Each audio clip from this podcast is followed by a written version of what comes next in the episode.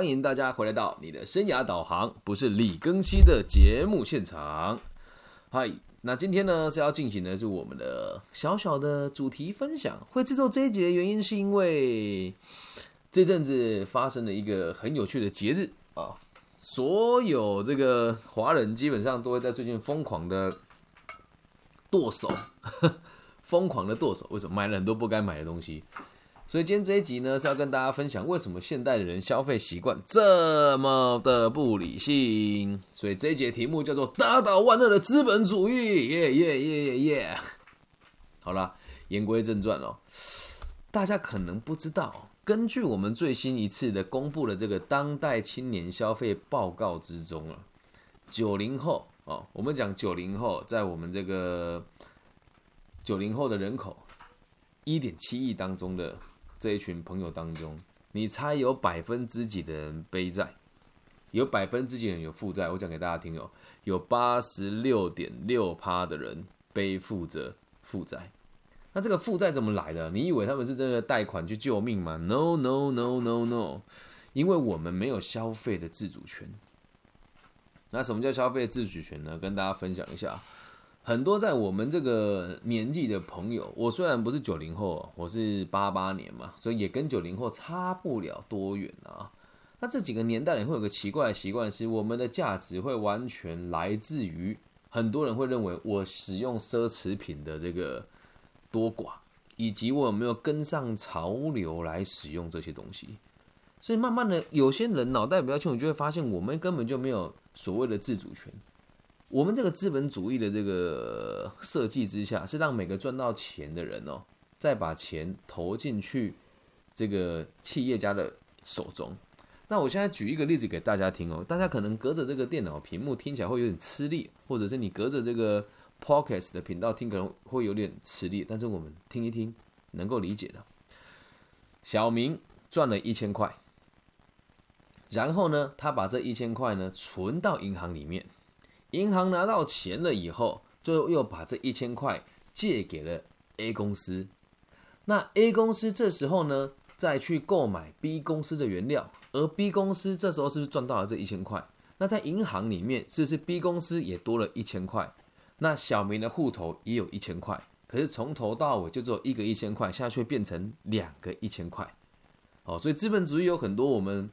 觉得很吊诡的地方，有机会再跟大家慢慢讨论哦。那也是因为这个制度之下，我们也都很习惯赚到的钱，就算我们不消费，也会放到银行里面，还是无法摆脱这个轮回。只是为什么越来越多人会用消费的方式哦？因为银行也要想到，也要想方设法的把钱变成自己的嘛，因此就开始用大量的这个举债的方式，让年轻人先消费了以后再享受。啊，所以如果你现在有一直乱买东西的状况，一直存不到钱哦，你会发现一件很有趣的事。其实你不是没赚钱，而是你乱花钱。这个说法其实很多人很难很难理解了。可是就说真的，以在我们现在台湾的状况，呃，大部分人的薪水大概是两万块台币左右。你能赚到两万块台币在台湾过生活，很多人说啊，好苦啊，过不下去啊。我不认为啊，吃的节省一点还是能够省下很多钱。但是大部分人都会。花这些不必要的花费。以我在台湾大学授课的这个经验哦，平均每六个人当中就有一个人使用 Apple 的 iPhone。那一只 iPhone 的价格呢？如果你是全新的啊，大概台币也要六也也六万太夸张，三万到四万啊左右。那他们哪来那么多钱呢？分期付款嘛。所以这这群人就会发现，我们一直在不停的花钱，不停的乱花钱啊。所以，我我现在我们在做这个自媒体的工作也是一样哦。我先讲一下为什么我们会是乱花钱。我研究这东西又有一段时间了。我是一个基本上几乎不消费的男人，但是我没有经济收入吗？我是有的。所以，根据资本主义，像我们这样子的存在，就会这个间接的影响经济的循环。但我本来就是一个不喜欢做不必要消费的人。可是当我现在看我周遭的人越来越盲目啊，就像我我我自己穿衣服就只穿这个很朴实的品牌，一件这个 polo 衫哦，我们讲这个马球衫大概就台币一千块左右。那我刚刚去买了两件牛仔裤啊，一件才台币六百块，两件一千二。但以我的经济实力和我玩在一起的朋友，大家可能会买一件五千块到八千块的牛仔裤。就单从这一点，你就会发现一件很奇怪的事情是：为什么我不会跟着大家盲目消费呢？问题出在这个地方哦。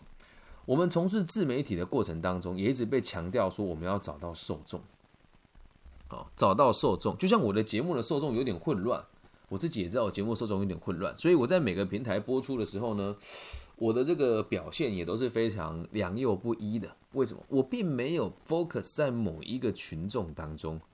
我也没有打算这么做啊，那所以我们这样在找自己的受众，我也还在探索这个过程。我相信在听这个节节目的你，呃，我先说了，如果大家愿意的话，可以分享你是从事什么行业的，在我的留言区或是我的这个直播区里面，我的受众非常宽广，有学生，然后有这个公交中中高阶的管理工作者，有创业者，然后有这个家庭。工作者等等等等的，因为我没有去抓所谓的受众。那如果今天我要做的是商业的角度，我希望更多人听我的节目，我要把我的节目专注于在某些人身上去赚大家的钱的话，我就要开始去聚焦我该吸引哪些人。而这个吸引哪些人，这个很有趣的行为，这个就叫做行销。好，所以你看到你买东西这个部分，都是来自于行销公司的整体的策划。好，我们举个例子哦。你每个人要是刚好这个双十一东西买完之后，你就会发现我买了好多不必要的东西啊。那我先举一个例子，什么是最不必要的呢？小弟本人从事这个这个心理辅导相关，也不能讲心理辅导会被告了，就是我在以前在服役的时候，我就是做这个心理辅导了。再到现在年资也有十年，我们讲中中断断。那做生涯规划老师这个行业到现在大概也五年左右。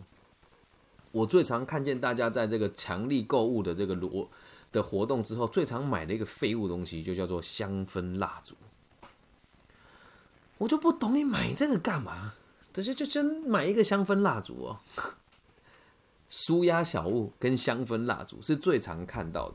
那你你你去仔细观察，大家买这个东西，并不会告诉你说，我们使用这个香氛蜡烛是使用这个纯天然的草药柔合而成，每一滴蜡油都是精致。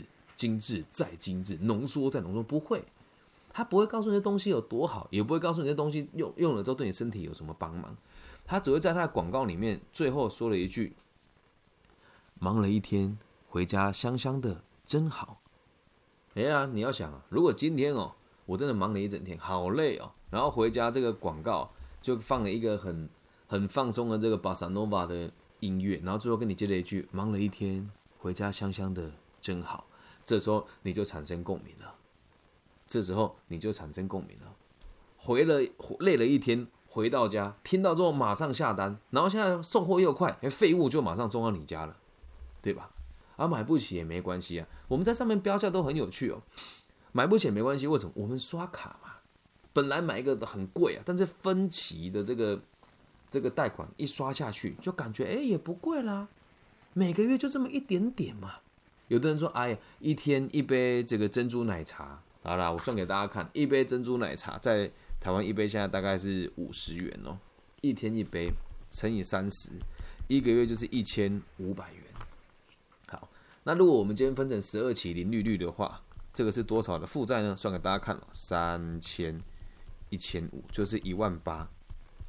好，请大家记住一件事哈，十二期分期。”领利率一万八，这样算是很低的消费。那如果你再拉高一点点，你就会发现信用卡的借款利息其实非常惊人哦。而很多人都觉得没关系啊，反正我还得完啊，就会以债养债，越刷越多。而大部分背债的人完全都不知道你自己背了多少债务。我知道讲这一集愿意听的人很少啊，因为会戳到很多人的痛点。但我又不得不说，为什么让整个华人区的年轻人能够繁华？让整个华人区的这个社会安定，是我做这个节目的初衷，所以我还是得跟大家说。那你就会发现，很多人一辈子哦，钱哦，怎么还都还不完。一定会有人说：“可是老师，你看我这个叫聪明消费啊，原本它的原价是一九九，现在只要一百五，诶，我是不是赚到了呢？”你就会发现一件很有趣的事情哦，每一个促销的网站上面，一定都有一个原价跟一个特价。你永远都不会买到那个原价，你永远都在看特价。然后每次看大家都觉得自己是买到了历史的低点，然后当你长期消费之后，你就会发现，怎么他妈的历史一直会有新的低点出现啊？这个梗我老实说，是偷这个徐志胜老师的梗了哦。但这个我觉得讲的很对，我们都会有一个所谓的最低最低，讲什么现现场抢进呃什么全网最低，那大家就会在这个不知不觉当中就不停的去做这个没有必要的消费。那最近在华人区，很多人就开始掀起了这个反资本主义的运动。我看到之后觉得很有趣啊，就是小弟本人反资本主义已经反了好几年了。常听我节目的人都知道，我是一个深入简出的男人。嗯，吃东西就普普通通嘛。对，以我的收入，你说我每餐餐上馆子也没什么太大的问题。但我以前都只吃路边摊那个。台湾小美食小吃矿肉饭，就一块肥肥的肉，然后一碗饭，我最喜欢吃那个，又很便宜。那我现在开始重视养生了之后，就喜欢吃生菜沙拉，然后喜欢大量的生菜沙拉。所以我一餐为了方便，有时候去吃在台湾的这种牛排馆，就点一个很简单的肉，然后跟他讲我不要面，然后去吃那个沙拉吧，两百块，两百块。我在吃这个东西的时候，有很多跟我一样收入的朋友会跟我讲说，你吃这东西很没有质感。我才不 care 嘞！我为什么要跟资本主义的人去挤那个餐厅？然后现在台湾吃东西也很也很离奇哦。你你你们可我们可能也很难理解，在台湾很流行这个吃到饱嘛。那我们讲台台湾的这个吃到饱啊，这个品质好一点的，一克大概在台币一千五左右。那品质不好的大概也要台币七八百。每到六日的时候，没有任何一间餐厅你可以在不定位的状况之下订到这些餐厅。那其实我自己本身去吃吃到饱的时候，是因为我运动量很大，然后我也很喜欢吃肉跟菜，所以对我来讲，它可以符合我的需求。我去吃这个烧烤跟火锅，对我来讲都是可以符合我的需求，而且我不会去吃太低廉的吃到饱。那那其他人为什么会去吃吃到饱，然后还要一直不停的打卡呢？他们在吃的过程当中，并不就他们并不是为了说吃的健康，而是为了要吃的回本。然后吃的回本了之后，又可以打卡告诉大家我吃的还不错。举个例子啊，反正我也没有做业配啦，也也也不是讲好话，想食天堂的东西，呃呃啊，我自己不喜欢吃啊，但也有人喜欢，吃单价也不便宜。那你真的是吃那个东西好吗？那倒也不是哦，连食物都是这么一回事啊。说真的，什么叫做真正的美食？也就是这个无添加、纯天然、食材新鲜，就是最好的美食啊。那为什么餐厅可以吃到这么贵，也是一样的道理。透过这样子的消费，认为自己是有价值的。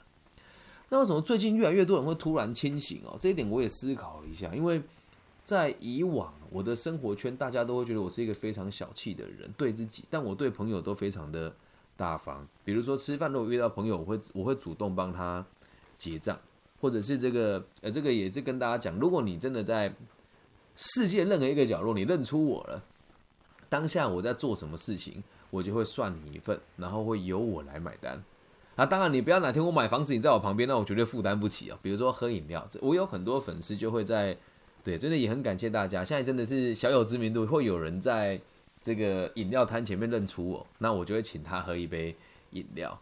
对，这个现在已经有小有名气了哈，也很谢谢大家。对，那我们来讲一讲我自己观察完，就像我自己会做自媒体哦。哦，安妮听到了哈，我等你啊。对，安妮听到，安妮如果有机会遇到，我一定请你喝饮料。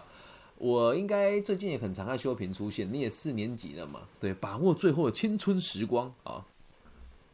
那我现在会做自媒体，也是因为疫情的关系。那最近为什么大家会开始对于盲目消费有感觉？我自己在想，也是跟疫情相关呐。为什么？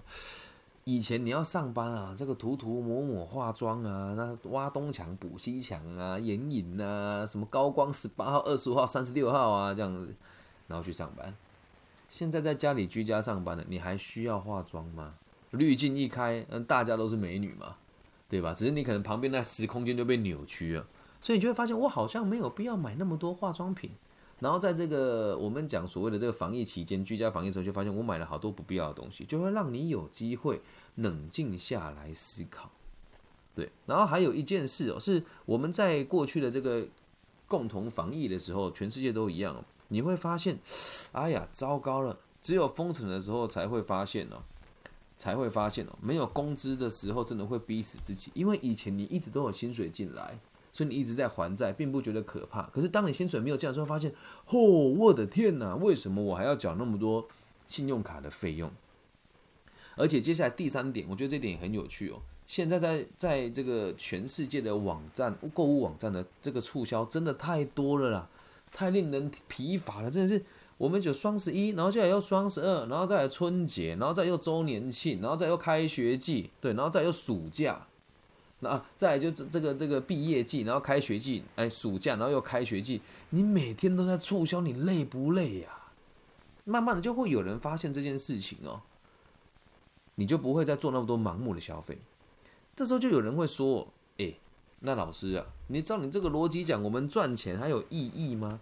省钱的生活那还叫生活吗？那叫活着吗？”哎，孩子，朋友，我们的价值观哦，都是别人给我们的，对吧？你现在不妨去想一想，我为什么刻意压在今天做这一集，不在双十一的时候做？双十一的时候你也不会听的啊，你一定也在买东西嘛。那我现在在这个时间是十一月十二号的时候录制的，那我会安排到我这个尽快上架到我各大平台。你听到之后，你就会知道，哎，我做了很多盲目的消费。所以也欢迎大家在下面留言区帮我留言哦。你在双十一的时候到底买了哪些乐色东西？大部分都是乐色东西啦。哦，买了没有关系啊，都会有这个赏味期限的，赶快退货就好。那一定有人说，老师，我今天讲的不对，没有关系。我要再跟大家提醒一次，本节目的最高宗旨就是相信你想相信的就好，你也未必要相信我啊，懂吗？所以跟大家呼吁一下，如果你有盲目的消费行为，你就要知道这不是你的错，因为你从小到大的所有的价值观跟这个生活的氛围都是别人给你的。好像我们台湾的小学老师就很喜欢穿某一些这个。我们讲百货公司一些，我我认为只有这个那老老嗯，我们讲资深美女才会穿的这个这个衣服啦。然后他们会说是在百货公司买的啊，然后会说啊，我们一定要就是努力读书啊，赚钱啊，然后回馈社会啊等等的。但我们从小就被教育，可是我们自己却不知道。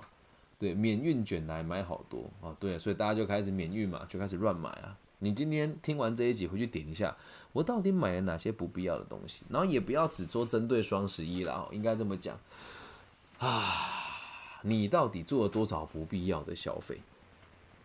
真的啊，那也要呼吁大家，如果可以的话，清醒一点。对，万恶的资本主义就是这个样子，让你赚了钱再把钱投回去给财团。那慢慢你会发现，这世界越来越可怕的原因，是因为我们这个年纪的人哦，就像我三十几岁哦。我很常在做 EMBA 的报告的时候，会被某一些学长姐说我这格局太小了啊，这个都是在讲这个做这个小生意啊。我就想问他，我如果和你一样，你在我这个年纪，我我如果跟你一样的际遇，我在大财团工作，我的薪水可能不到你的二分之一，而且我们的未来并没有这个荣景。我们台股那时候从六千点涨到两万点，我们现在在两万点盘旋，你还要我们怎么去成长？听懂我的意思吗？就是。大部分人也不会愿意像我这个样子摆脱财团的控制，用自己的能力来做小生意、创业，或是做自由的接案者。很多人也都是任财团来摆布他。也要呼吁大家啊，就是资本主义的架构之下，就是让大者恒大，然后让小者尽可能的被并吞。啊，那其实这个，你如果真的要讲，这也是很残忍的世界啊。就是当初第一次工业革命的时候，是英国带起来的嘛。那英国带起来工业革命之后，为什么他做工业革命呢？因为那时候本来纺织是英国最有名，可是英国的工资提升了之后，让英国的纺织的成本提升太多，所以这时候就瓦特发明蒸汽机，融合这个织布，所以这时候英国就可以产生很低廉的价格来做出具有竞争力的东西。他有钱了之后，就把劳力这件事情外包到其他的地区去，他自己在研发更新的技术。所以，所有的资本主义都是奠基在技术不停的进步。所以，你说它完全不好吗？那倒未必。这样能够理解吧？以上就是我自己的个人的想法，也希望大家在这个双十一的消费之后呢，能够保有清醒的脑袋，在明年的双十一的时候，不要再犯同样的错误啦。希望我们都可以从金钱的泥沼之中爬出来，不要成为金钱的奴隶，打倒万恶的资本主义。耶耶耶！好了，谢谢大家今天的收听哦。如果你也喜欢我们的频道，记得帮我分享、按赞加订阅。大陆的朋友可以在网易云的频道上面帮我留言、按赞、给我五星好评。那我的微信号是 B 五幺五二零零幺，如果你有任何想听我讲的内容呢，可以私信我，我都会一一一的回复大家的。那其他地区的朋友呢，你就用你常用的搜寻引擎搜寻我的名字，我叫李更新，木子李，甲乙丙丁戊己更新的更，然后王羲之的羲。最后提醒大家，如果听了之后觉得蛮喜欢的，在节目关掉以后。麻烦你闭上眼睛，给我三秒钟，想一想，在全世界各地听这个节目的朋友都可以更加的平安、安康、喜乐，也包含我自己啦。好，我爱你们，拜拜。